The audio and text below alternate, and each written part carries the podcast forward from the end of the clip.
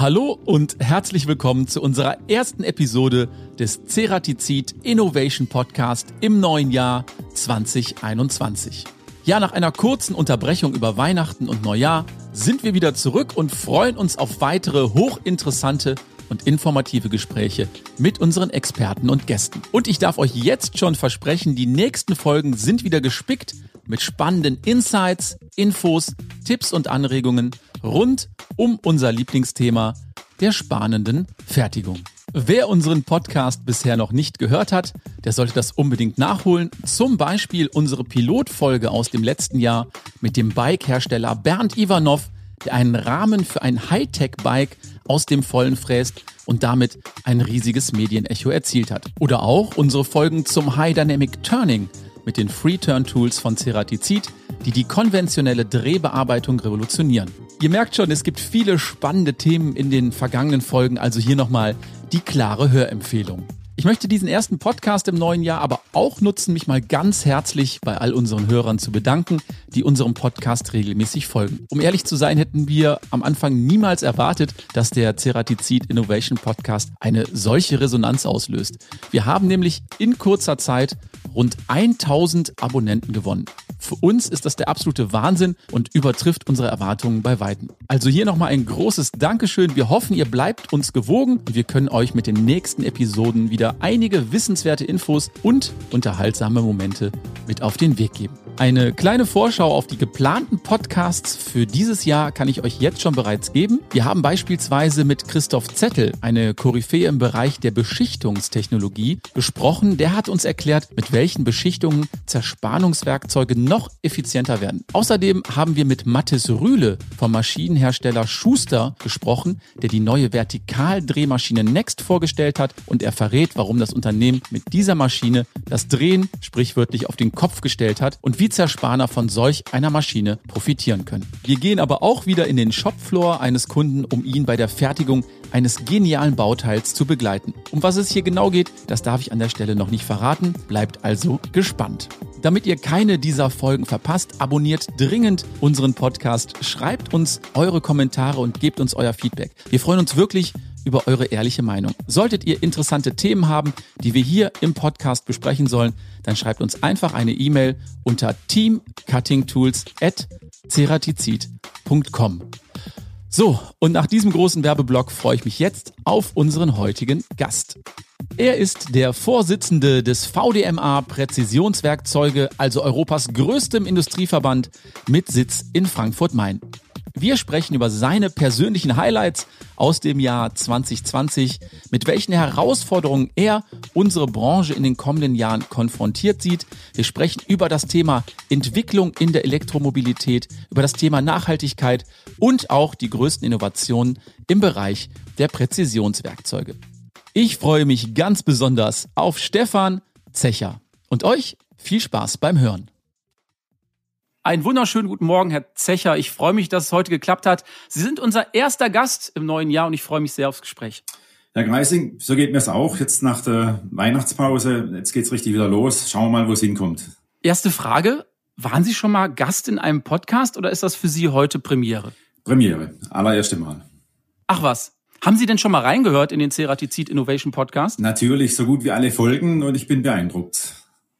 Jetzt ernsthaft, ich glaube, gibt es ähnliche Podcasts aktuell schon zum Thema Zerspannung oder sind wir da die Pioniere? Also mir nicht bekannt, aber ich muss zugeben, ich bin da nicht so affin. Also ich will, will jetzt nicht sagen, dass ich repräsentativ in diesem Bereich bin, aber ich denke schon, dass es der einzigste ist. Mir bekannte auf jeden Fall. Wir freuen uns auf jeden Fall darüber, dass Sie heute mit dabei sind. Wenn Sie reingehört haben, wissen Sie auch, dass wir immer mit einer kleinen Schnellfragerunde beginnen. Das sind so zehn AB-Fragen, wie beispielsweise Kaffee oder Tee? Was würden Sie sagen, Herr Zecher? Im Moment Tee. Im Moment Tee. Okay. Ich würde Ihnen diese zehn Fragen stellen. Sie dürfen auch immer gerne eine kleine Erklärung geben, wenn es passt und wenn Sie mögen. Ja? Okay. Ich bin gespannt auf diese zehn Fragen. Okay, los geht's. Fräsen oder drehen? Für mich ganz klar fräsen. Ordnung oder Chaos? Uh, natürlich Ordnung, wobei ich auch das Chaos als äh, kreativen Bestandteil sehe. Sie müssen sich entscheiden. Dann Ordnung. Einzeln oder im Team?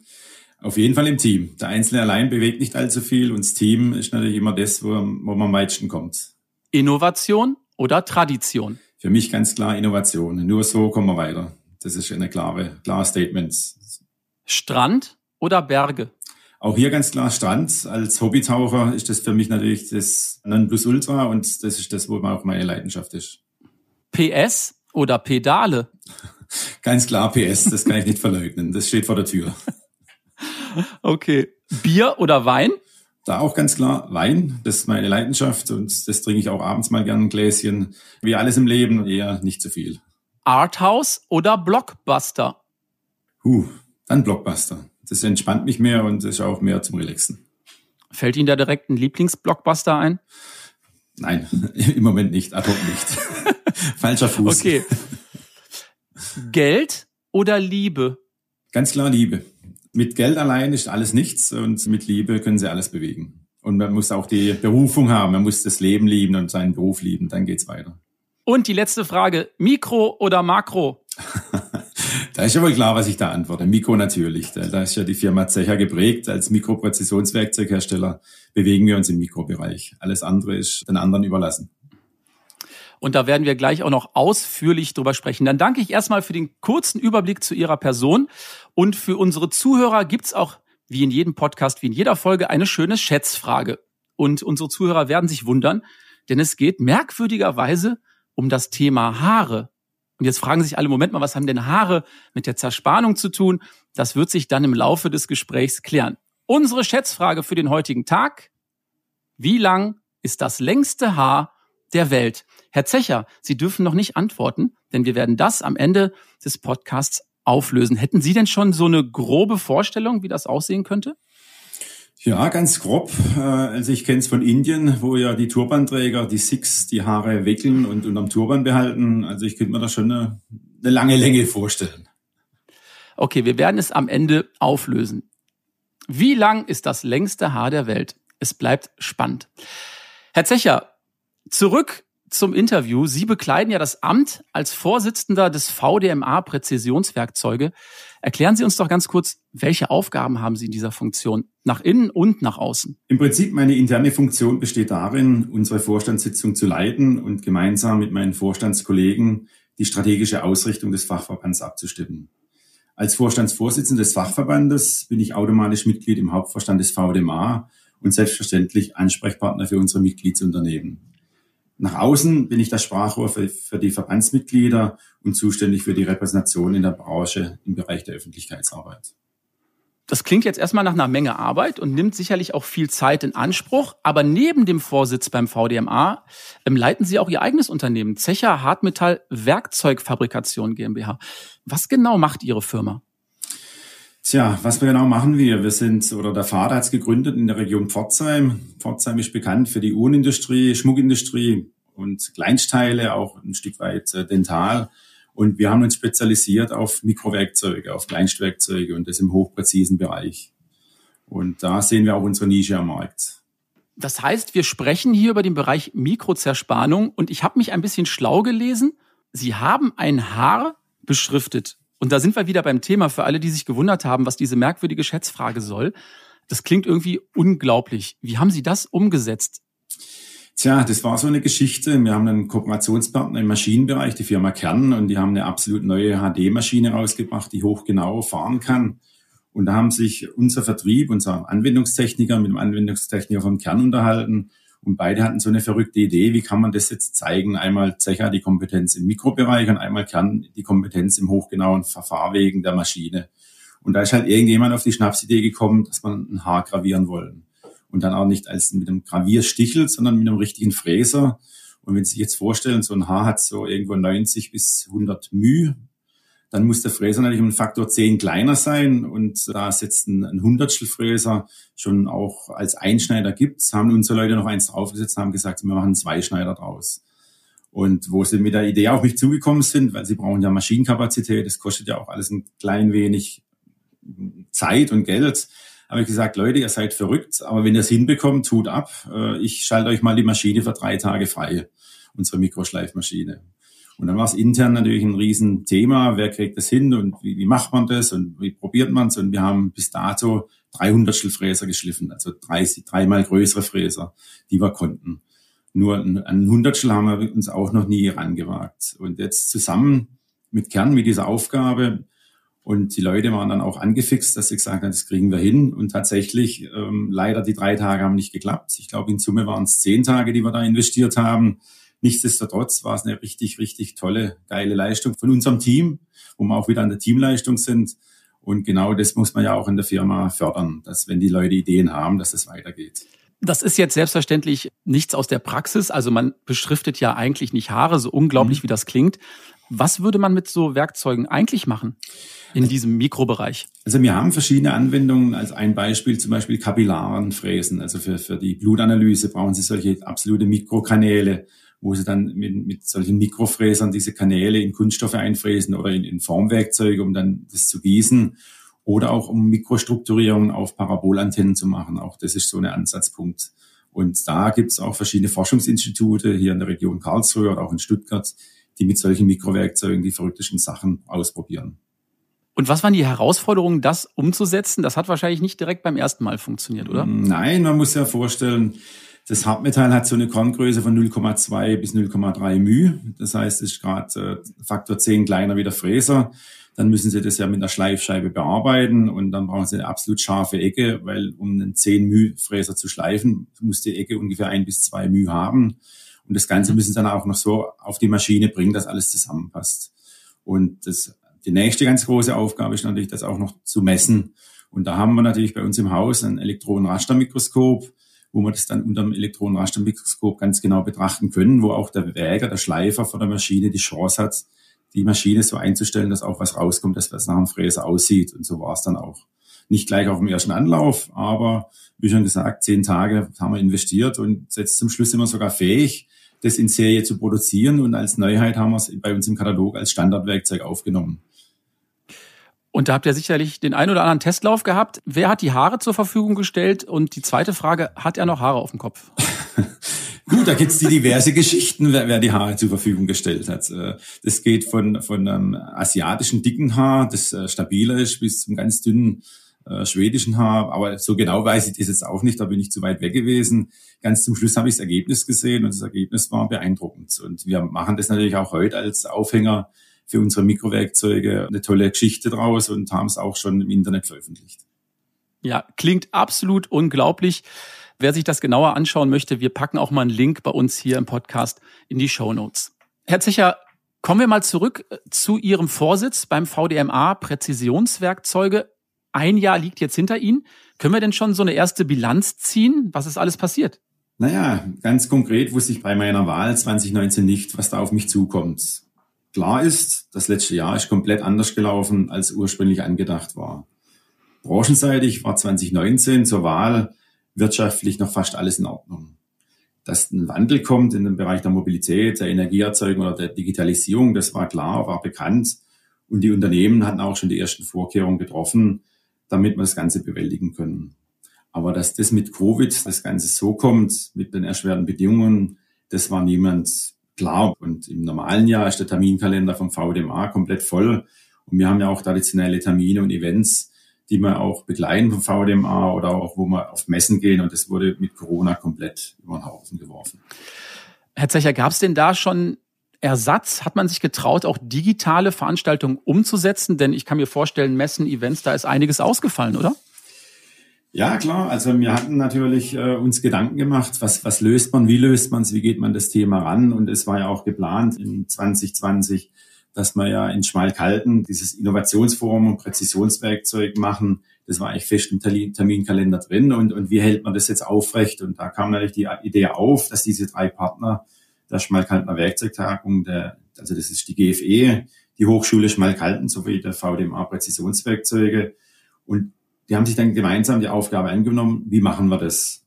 Und äh, es geht darum, diese dringend notwendige Kommunikation zwischen Kunden und Werkzeugherstellern auch ohne Präsenzveranstaltungen aufrechtzuerhalten. Und mit diesem Ziel, den Informationsaustausch zu unterstützen, haben wir namhafte Entscheider von den Werkzeugherstellern gewonnen, sowie Vertreter wichtiger Kunden und die Hochschule und haben dem Fachpublikum und der Presse die wichtigsten Innovationen und Trends in der Zerspannung 2020 präsentiert. Und Sie hatten ja schon gesagt, erschwerte Bedingungen durch Covid-19.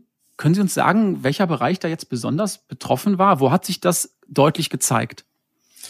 Gut, sind äh, ganz klar in der direkten Kommunikation mit den Kunden. Also das, das Thema, ich gehe mal hin zum Kunden oder ich mache eine Messe und, und treffe auf einer, auf einer AMB, was ja mit unserer wichtigste Veranstaltung ist, treffe ich am Tag 30, 40 Kunden.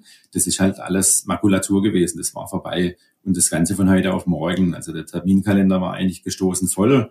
Das ganze Jahr war durchgeplant. Man wusste ganz genau, wann findet eine Messe statt, wann findet ein Seminar statt, wann hat man einen Kundenbesuch, eine Auslandsreise, wann sind VDMA-Termine. Und das war eigentlich von heute auf morgen äh, Makulatur. Das war weg. Und dann musste man sich halt darauf einrichten. Und dazu war dann auch diese diese Veranstaltung mit der GFE und der Hochschule Schmalkalden perfekt. Man hat mal wieder richtig Technologiewissen, Technologie Diskussion aufgebracht. Und weil äh, wir leben ja, Mensch, der Mensch lebt von der Interaktion im persönlichen Bereich und, und die Entwicklung lebt auch davon, dass man mit Kunden sich austauscht, sich mit Hochschulen austauscht und das fehlt halt.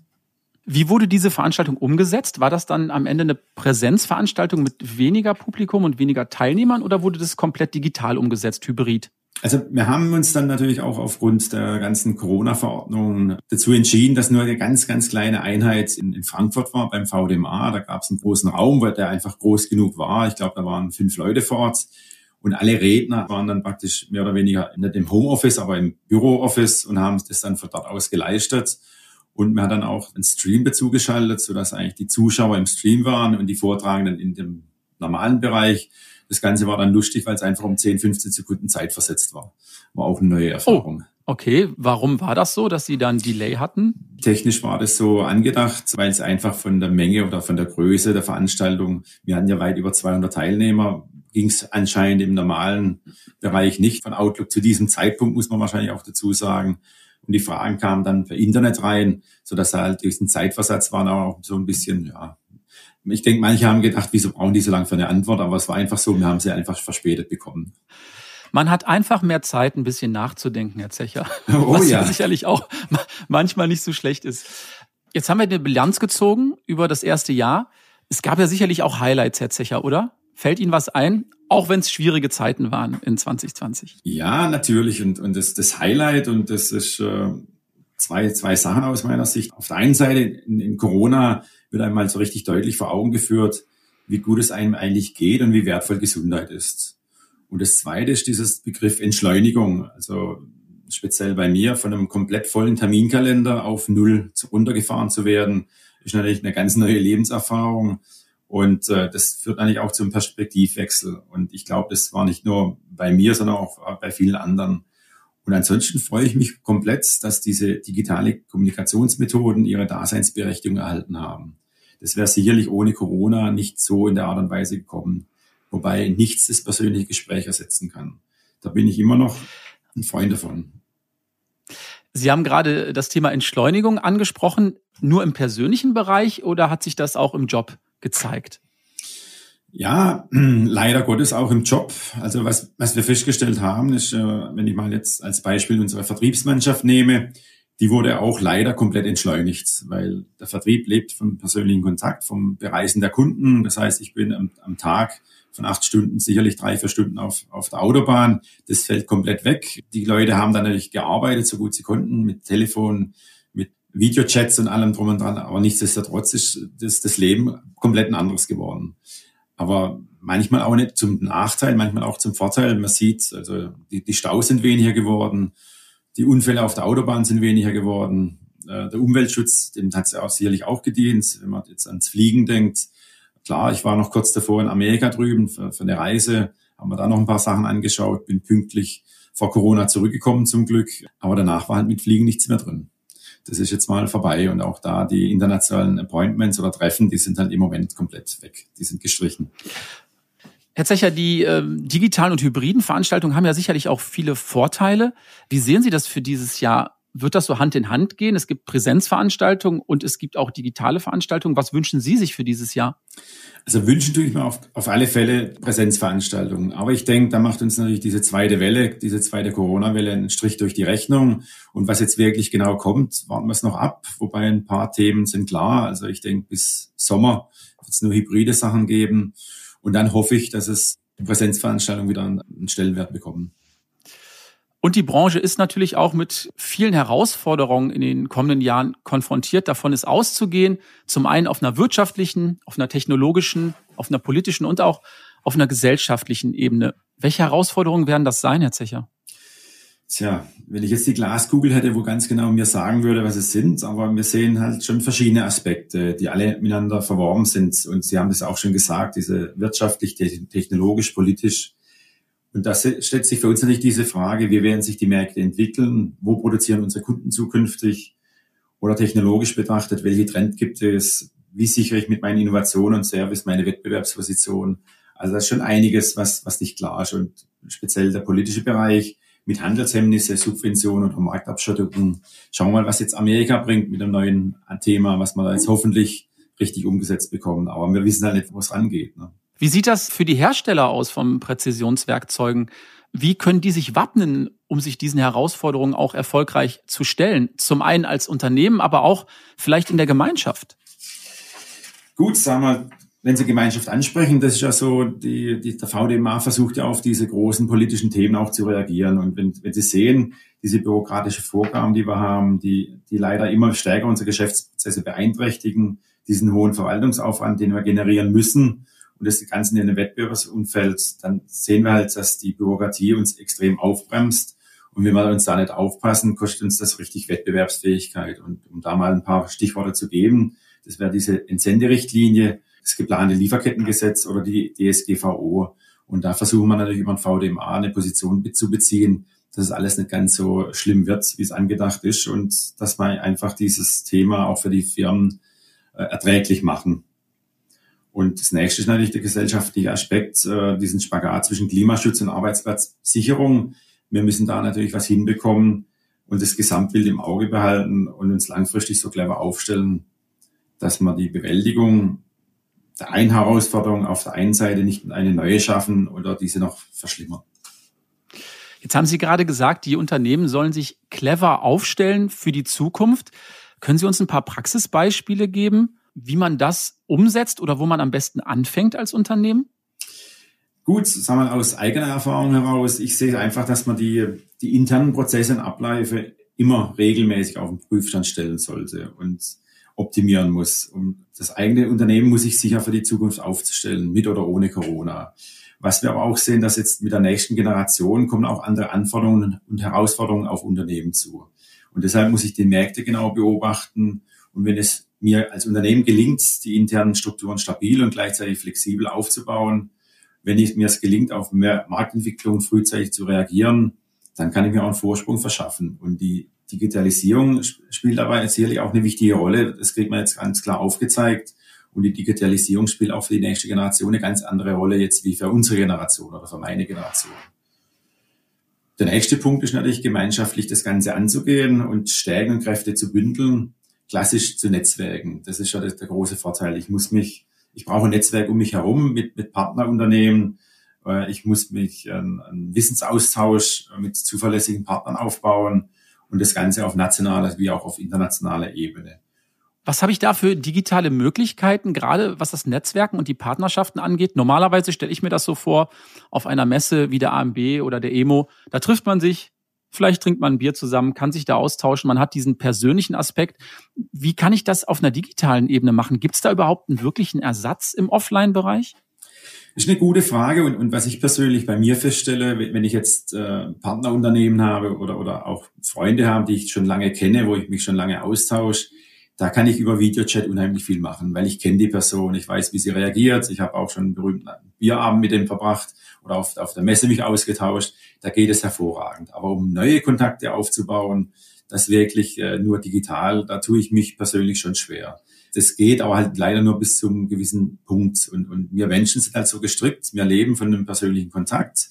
Wir leben von, von der Interaktion. Wir leben von dem Gesicht, von den Augen auch mal einen Witz zu machen. Und das geht halt interaktiv über einen Bildschirm halt leider noch nicht. Aber vielleicht kommt es ja auch noch mit einer 3D-Animation. Vielleicht irgendwann später, ganz bestimmt sogar. Ähm, sicherlich auch ein Aspekt, Thema Forschung. Die müssen wir auch fördern, oder?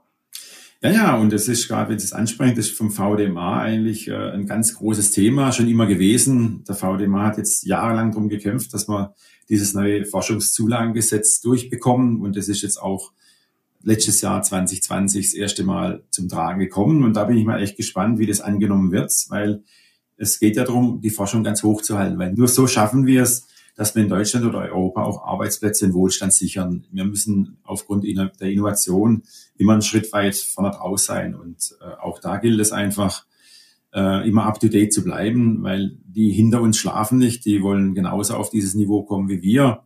Und wir müssen, wir müssen halt immer diesen berühmten einen Schritt voraus sein. Sonst klappt's nicht. Ich denke, die größeren Unternehmen, die haben es da vielleicht auch ein bisschen leichter, weil die ganz andere Kapazitäten haben, das umzusetzen. Wie sieht's mit den kleinen Unternehmen aus? Wie bekommen wir die mit einbezogen? Ja, auch da ist, muss ich ganz klar sagen, der VDMA auch ganz stark aufgestellt. Also da gibt's dann eigene Forschungseinrichtungen oder gibt's auch Forschungszirkel, wo man sich dann einbringen kann oder auch mitgenommen wird, mitgezogen wird. Dann kriegt man auch einfach Feedback davon, wie, wie hat man sich zu verhalten, wie, wie kann man auch die berühmten Fördergelder, wie kommt man da ran, wie kann man das äh, bewegen. Und ich kann es nur jedem empfehlen, egal wie groß oder wie klein das er ist, dass er Forschung, interne Forschung betreibt und auch prüft, was kann er da an Zuschüssen, an staatlicher Förderung bekommen. Und es ist ein, ein, super Instrument, sich auch als Firma weiterzuentwickeln oder auch persönlich weiterzuentwickeln, weil jeder Kontakt mit der Universität bringt einem auch weiter. Kostet Zeit, kostet Geld, aber auch da gibt es ja Möglichkeiten, das Ganze zum Schluss dann auch vom Staat unterstützt zu bekommen. Unterm Strich haben wir ganz, ganz viele Möglichkeiten, die Zukunft auch positiv zu beeinflussen. Wenn wir jetzt mal eine erste Zukunftsprognose vielleicht stellen wollen, wie wird sich das Ganze auf die Branche auswirken? Gut, da muss ich ein bisschen einen Schritt zurückgehen und, und man hat ja 2019 am Ende schon gesehen, dass sich die Konjunktur im Automotive-Bereich abschwächt und das, das war klar.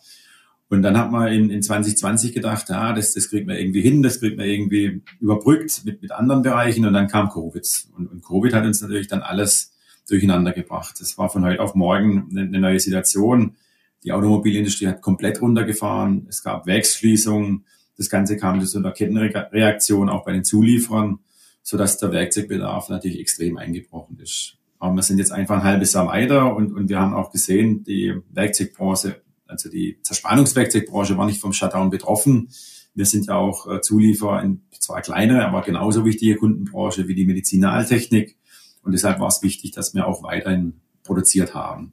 Und im Werkzeugbereich haben wir den riesen Vorteil, Werkzeug ist ein Verbrauchsgut. Das heißt, null produziert wird nie. Es wird immer irgendwas produziert. Da haben sie die Maschinenbauer natürlich schon schwerer.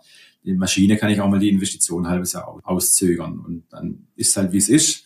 Aber ich bin positiv, weil jede Krise fängt im Kopf an. Das war letztes Jahr. Aber sie hört auch dort wieder auf. Und ich denke, so langsam haben sich die Leute einfach an die Situation gewöhnt. Man weiß, es ist eine Ausnahmesituation, man hat sich damit arrangiert und wie sagt man so schön, die Erde dreht sich weiter. Was können denn die Werkzeughersteller tun? Welche Mittel haben sie denn, um diesen Zeiten die Fertigungsbetriebe bestmöglich zu schützen? Da muss ja was möglich sein. Ja, ganz klar. Und zwar auch hier wiederum Innovation, und ich denke, gerade jetzt, äh, die, die Leute haben leider aufgrund wenig Arbeit, haben sie Zeit, sich um Innovationen zu kümmern. Und wir als Werkzeughersteller sind bereit, da unsere Kunden komplett zu unterstützen. Weil wir sind ja auch im Hintergrund immer dran, neue Innovationen zu bringen, neue Werkzeuge zu entwickeln. Und die entwickeln wir ja eigentlich zum Wohle des Kunden. Der Kunde muss ja einen Mehrwert, er muss ja einen Vorteil davon haben. Und deshalb sind wir auch jetzt in der jetzigen Phase, in diesem Abschwung, in dieser Phase, wo man sich eigentlich darum kümmern muss, wie sieht es im Aufschwung aus, also vollumfänglich bereit, den Kunden zu unterstützen. Klar, im Moment eher über virtuell, also sprich über, über, über einen Rechner, aber auch das geht gut. Es gibt da heute auch schon die tollsten Mittel und Möglichkeiten, Stichwort Datenbrille.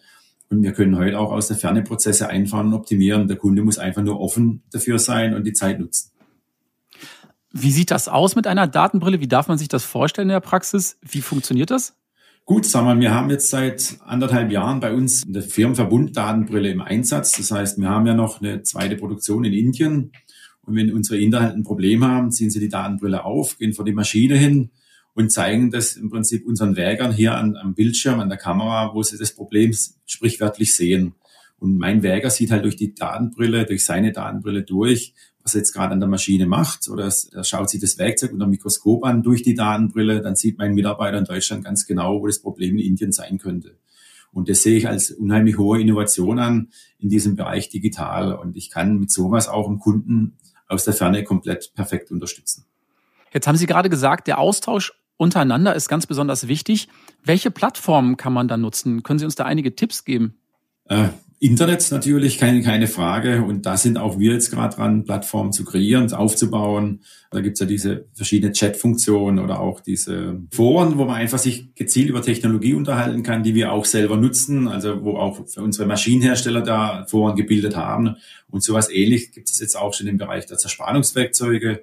Wir als Zecher sind da dran, wir werden da was tun, aber die Großen sind da uns natürlich wieder einen Schritt voraus. Und ich denke, das ist auch ein Stück weit Zukunft, dass man da reingeht. Und die junge Generation tickt ja auch da ganz anders. Lassen Sie uns einen kleinen Blick in den Bereich Automotive werfen, denn die Entwicklung in der Elektromobilität, die geht voran. Welche Chancen sehen Sie da? Denn der Elektromotor, der hat ja weniger Zerspannungspotenzial als ein Verbrenner, oder?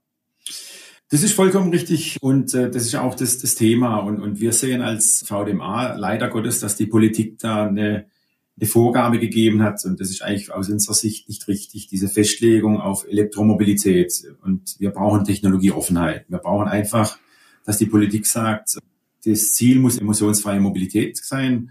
Und wir können dann offen und breiter darüber nachdenken, wie wir das erreichen.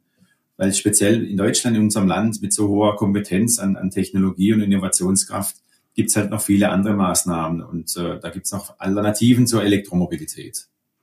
Das heißt also, der VDMA, der spricht sich aus für einen Technologiemix im Bereich Automotive.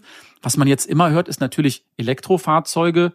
Ganz entfernt hört man mal das Thema Wasserstoff. Wie weit sind wir denn da mit Alternativen?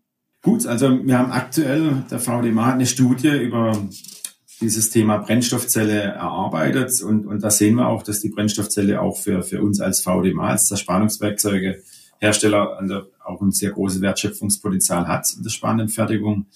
Und der Werkzeugverbrauch zum, Vergleich zum Verbrennungsmotor ist bei der Brennstoffzellenfertigung fast ähnlich, laut dieser Studie, die wir erstellt haben. Und was man auch nicht vergessen darf, ist ja auch dieses ganze Thema alternative Kraftstoffe, dieses Power-to-X-Thema. Es gibt ja nicht nur normales Benzin, es gibt ja auch klimaneutralen hergestellten Brennstoff, wo soll ich, dass ich auch den Verbrennungsmotor noch am Leben erhalten kann. Und wenn wir ehrlich sind, die nächsten 20, 30 Jahre sind wir auch noch darauf angewiesen, einen Verbrennungsmotor zu haben. Ich habe jetzt mal letztlich gelesen, dass man vorhat, bis 2025 in Deutschland die Verbrenner abzuschaffen oder zu verbieten. Ist das realistisch? Also aus meiner Sicht absolut nicht. Ich weiß nicht, wie das gehen soll. Und äh, was ja keiner so richtig anspricht, ist, was passiert, wenn wir alles jetzt als äh, Elektroauto hätten? Wo kommen die ganzen Batterien her? Wo kommen diese ganzen Rohstoffe her? Wie viele Landstriche machen wir dafür kaputt? Wie viel Kinderarbeit steckt eigentlich da drin, so eine Batterie herzustellen? Das wird leider Gottes nicht zum Thema gemacht. Anscheinend ist die Batterie der, der Heilsbringer für alle Probleme und das sehen wir eigentlich nicht so. Man, man muss auch hier einfach Technologie offen sein und sich nicht nur auf eins einschießen und wir haben ja Lösungen. Kann ich nur wiederholen, Wasserstoff und E-Fuels. Also es gibt Alternativen. Ist das denn in der Praxis schon umsetzbar? Klar, Elektrofahrzeuge kennen wir alle, Hybridfahrzeuge kennen wir auch alle mit Verbrenner und mit Elektromotor. Gibt es denn schon Wasserstofffahrzeuge aktuell auf der Straße? Ich habe immer gehört, das wäre eigentlich relativ gefährlich, Wasserstoff. Also mein Kenntnisstand ist, dass ich glaube, der Daimler sich schon in den 90er Jahren mit Wasserstoff beschäftigt hatte. Und mein Kenntnisstand ist auch, dass die äh, Olympischen Spiele in Tokio hätte es wasserstoffgetriebene Busse gegeben. Und die haben ja eine neue äh, komplette Anlage, Wohnanlage hochgezogen, die überwiegend mit Wasserstoff betrieben wird. Und das wollten sie eigentlich ganz groß letztes Jahr zu den Olympischen Spielen zeigen. Und deshalb Wasserstoff, ja, ist natürlich eine neue Technologie, ist nicht ungefährlich, aber er ist beherrschbar. Und man muss halt nur den entscheidenden Schritt gehen und äh, ist halt langfristig gedacht, ökologischer wie eine Batterie. Also halten wir fest, Wasserstoff ist das neue Erdöl von morgen, oder? Aus meiner Sicht ja. Also ganz klar. Und ich bin ein Wasserstofffan und sehe da auch eine Riesenchance drin. Klimaneutral in jedem Fall auch. Wasserstoff, das regt richtig zum Träumen an. Und ich weiß nicht, vielleicht sagt Ihnen das Projekt Desertec was. Das gab es mal 2009. Da gab es eine Initiative, Desertec Industrial, mit der Vision, Solarstrom in der Sahara herzustellen. Und da wurde berechnet, dass eine Fläche von 300 mal 300 Kilometer gereicht hätte, um den Strombedarf der Erde zu decken. Also die Sahara ist eigentlich eine brachliegende Fläche, aber die halt immer einfach genügend Sonne hat.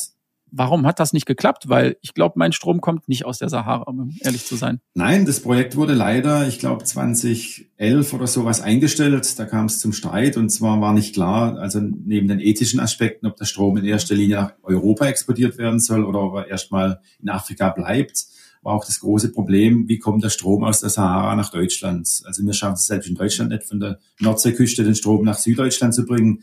Und auch selbst heute nicht. Also war das einfach das No-Go für das ganze Thema. Aber heute im Zusammenhang mit Wasserstoff wäre es halt vorstellbar, man erzeugt mit diesem Strom, mit diesem Solarstrom aus der Wüste, Wüste direkt Wasserstoff in Afrika und exportiert dann von Afrika aus, so wie Erdöl heute auch, mit Schiffen um den Globus herum. Und da könnte sich dann Afrika auch positionieren, weil mehr oder weniger das neue Saudi-Arabien werden würde. Ist natürlich eine Vision, ist eine Fiktion vielleicht auch ein Stück weit, aber ich denke, was, wo es wert ist, darüber nachzudenken. Und auf jeden Fall auch ein sehr nachhaltiger Ansatz. Und das soll auch Thema der nächsten Frage sein, denn unsere Politik, die fordert natürlich die Einsparung von Emissionen, gerade von Unternehmen.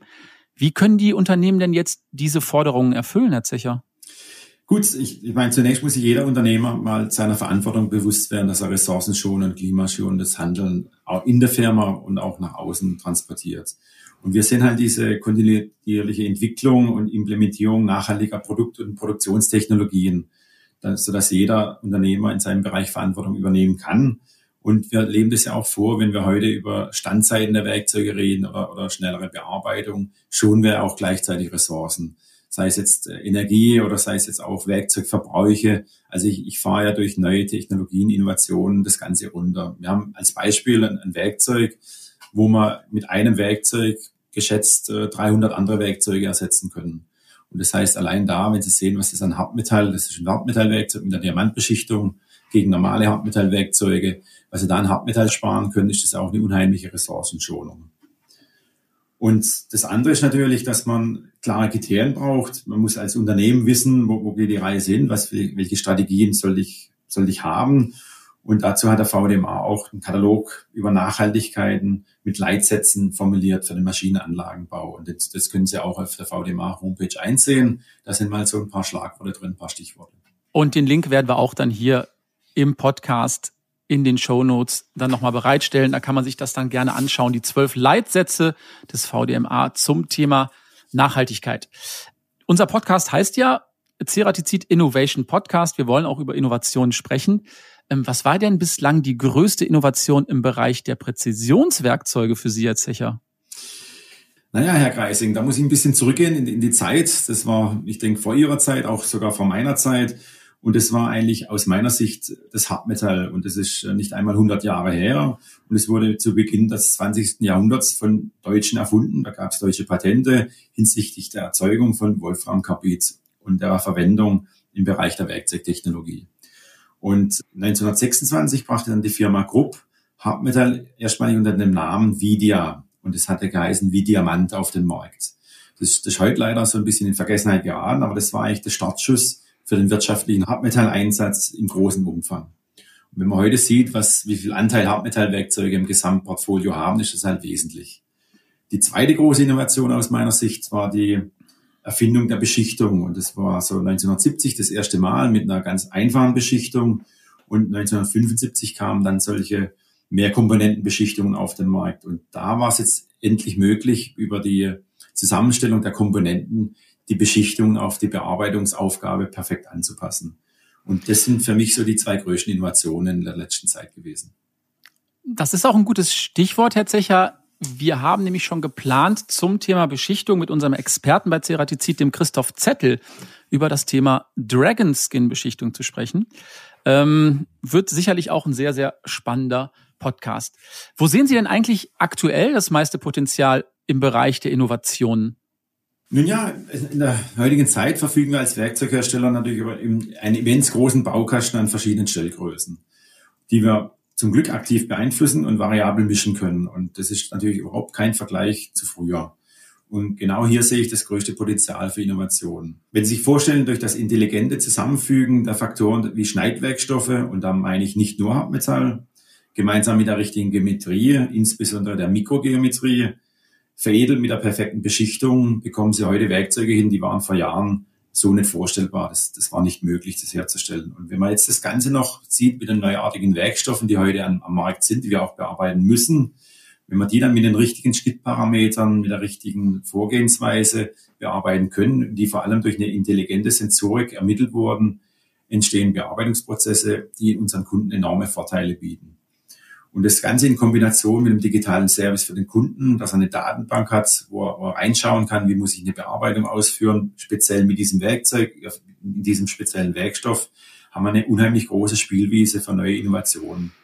Und da ist für mich speziell Deutschland aus meiner Sicht klar ein Vorteil gegenüber anderen Ländern, weil wir haben diese Nähe zu den Forschungseinrichtungen, diese Vernetzung mit der Industrie und das Ganze noch staatlich unterstützt.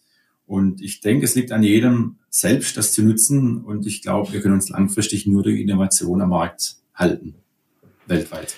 Wir können also als kurzes Fazit unseres Podcasts, unseres Gesprächs sagen, es gibt jede Menge Potenzial und eigentlich können wir doch positiv in die Zukunft schauen, oder Herr Zicher? Für mich sowieso. Ich bin prinzipiell ein positiv denkender Mensch und wenn ich so zurückschaue und, und man sagt immer, in Deutschland ist, äh, ist eigentlich für mich der am härtesten umkämpften Markt. Das heißt aber im Umkehrschluss, die deutschen Werkzeughersteller sind eigentlich mit am besten aufgestellt, weil die müssen in ihrem eigenen Land gegen alle kämpfen, weil jeder will nach Deutschland exportieren. Und wir haben dadurch sind wir eigentlich darauf getrimmt, dass wir von den Werkzeugen her immer die beste Qualität bieten müssen weil ansonsten verkaufen wir in unserem Stammland nichts mehr. Und das hilft uns natürlich auch für den Export, weil ich kann über Qualität alles verkaufen. Über ein Price Dumping bestehe ich nur eine gewisse Zeit und preissensible Kunde ist eigentlich nicht der langfristige Kunde. Der langfristige Kunde ist der, der Qualität haben will. Das ist ein Statement. Da sage ich Dankeschön, Stefan Zecher, für das wirklich interessante Gespräch. Ich denke, unsere Zuhörer können hier ganz, ganz viel mitnehmen. Aber eine letzte Frage möchte ich mir nicht nehmen lassen. Herr Zecher, was ist eigentlich Ihr Lieblingswerkzeug? Mein Lieblingswerkzeug, ganz klar, das ist unsere neue äh, Iguana-Linie. Das ist, äh, haben wir selber entwickelt, haben wir, sind wir auch Vorreiter. Das ist ein diamantbeschichtetes Werkzeug im, im Mikrobereich. Und da muss man wissen, eine Diamantbeschichtung hat immer so eine Schichtstärke zwischen 10, 12 μ. Das heißt, die Schneidkante ist nicht mehr scharf, die ist absolut rund. Und da haben wir es hinbekommen, vor drei, vier Jahren auch über ein großes Forschungsprojekt, die mit einem Laser nachzuschärfen. Und wir bringen diese Kante wieder auf die Schärfe von unter einer Mühe. Das heißt, ich kann mit dieser Technologie endlich diamantbeschichtete Werkzeuge kleiner drei Millimeter einsetzen. Und da haben wir momentan auch einen riesen Erfolg am Markt bei speziellen Werkstoffen. Und das ist so mein Lieblingskind, mein Baby. Und jetzt bleibt eigentlich nur noch unsere Schätzfrage aufzulösen, Herr Zecher. Wir haben ganz am Anfang gesagt, wir würden gerne wissen und haben uns da auf die Haare bezogen, weil Sie ja ein Haar graviert haben, also vielmehr gefräst haben. Sagen Sie nochmal, wie klein ist das? 90 μ? Das Haar hat äh, 90 μ im Durchmesser und der Fräser hat 10 μ im Durchmesser und dann noch mit zwei Schneiden spiralisiert. Ohne Innenkühlung. Das war jetzt alles ein bisschen zu schwierig, deswegen haben wir uns eine einfachere Frage rausgesucht. Und wir haben gefragt, wie lang ist das längste Haar der Welt? Menschliches Haar wohlgemerkt. Was sagen Sie, Herr Zecher? Gut, menschliche Haare. Ich weiß, wie schon gesagt, ich habe es vorhin mal gesagt, die, die Sikhs in Indien dürfen die Haare nicht schneiden. Die, die wickeln sich die Haare auf und machen Turban drüber. Und irgend, von dem her weiß ich, irgendwann bricht ein Haar. Irgendwann wird es zu lang. Und ich hätte jetzt gesagt, so ein Meter, zwanzig, ein Meter, fünfzig, so in diesem Bereich. Ein Meter, zwanzig, ein Meter, fünfzig. Und ich habe es nachgelesen bei Wikipedia. Die oh. luxuriöse Haarpracht von Xi Qioping aus China ist die längste der Welt bei einer Frau. Ihr Haar bringt es auf eine Länge von 5 Meter 62. Ja, die Frauen halt, die haben uns immer was vorne raus. Ja, mein Haar kommt auf eine Länge von vier Zentimetern. Aber fünf Meter. zweiundsechzig. Ich darf nur empfehlen, das mal im Internet nachzuschauen. Das sieht unwirklich aus. Ich schätze mal, ihr Haar wiegt so an die anderthalb Kilo. so, so, ungefähr, so ungefähr sieht das aus. Ich hoffe, unsere Zuhörer haben fleißig mitgeraten. Ich hätte es nicht gewusst. Herr Zecher, Sie waren nah dran, das darf ich sagen. Naja, nah dran ist auch daneben. Ich sage auf jeden Fall Dankeschön für das launige und informative Gespräch. Mir hat's großen Spaß gemacht. Wir sind gestartet mit Stefan Zecher, dem Vorsitzenden des VDMA Präzisionswerkzeuge. Mir hat's große Freude gemacht. Und vielleicht hören wir oder sehen wir uns an anderer Stelle wieder. Für Sie alles Gute, bleiben Sie gesund. Herr Greising, auch für mich, also von meiner Seite, es war erfrischend und auch einfach lustig und gut. Und ich bedanke mich vielmals. Und wenn Sie mal wieder einen Interviewpartner brauchen, immer gerne. Dankeschön. Wir melden uns bestimmt. Danke.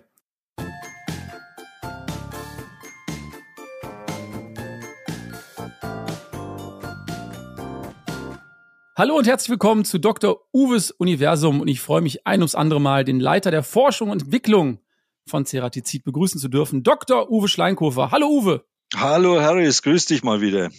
Geht's dir gut? Neues Jahr, neues Glück, oder? Ja, natürlich. Da guckt man nach vorne, da nimmt man sich einiges vor und ist in Aufbruchstimmung. Und was haben wir gemacht? Wir haben den Vorsitzenden des VDMA im Interview gehabt. Mir hat's großen Spaß gemacht. Ich hoffe, du hast auch gerne zugehört. Kennst du ja. den Herrn Zecher? Ja, klar. Ich habe ihn erst letztens gesehen am Innovationsforum Präzisionswerkzeuge. Das war im November eine Online-Veranstaltung. Da habe ich ihn gesehen und da haben wir interagiert. Das war super. Und wir haben viel über die Herausforderungen gesprochen, die dieses Jahr mit sich bringen wird und auch gerade im Bereich der Präzisionswerkzeuge und in der Zerspannung. Wie sieht's bei dir aus? Du musstest wahrscheinlich im letzten Jahr auch die ein oder andere Herausforderung meistern, oder Uwe?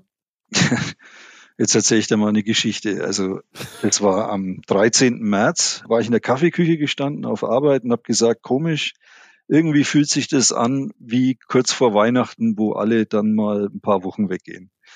Und dann war ich am Sonntag, der 15. März, vergesse ich nie, im Skigebiet oben gesessen beim schönen Weißbier. Und dann kam die Bedienung, hat gesagt, trinken Sie Ihr Bier aus, das Skigebiet muss geräumt werden. Und dann habe ich mir wirklich gedacht, oh, jetzt ist irgendwas anders. Und dann am Montag drauf war ich schon im Homeoffice bis Ende Mai. Insofern, das Jahr kam komplett anders, als man sich's vorgestellt hat. Und der Beginn war schon so, dass mir das klar war, okay, das wird anders, das wird neu und das wird herausfordernd.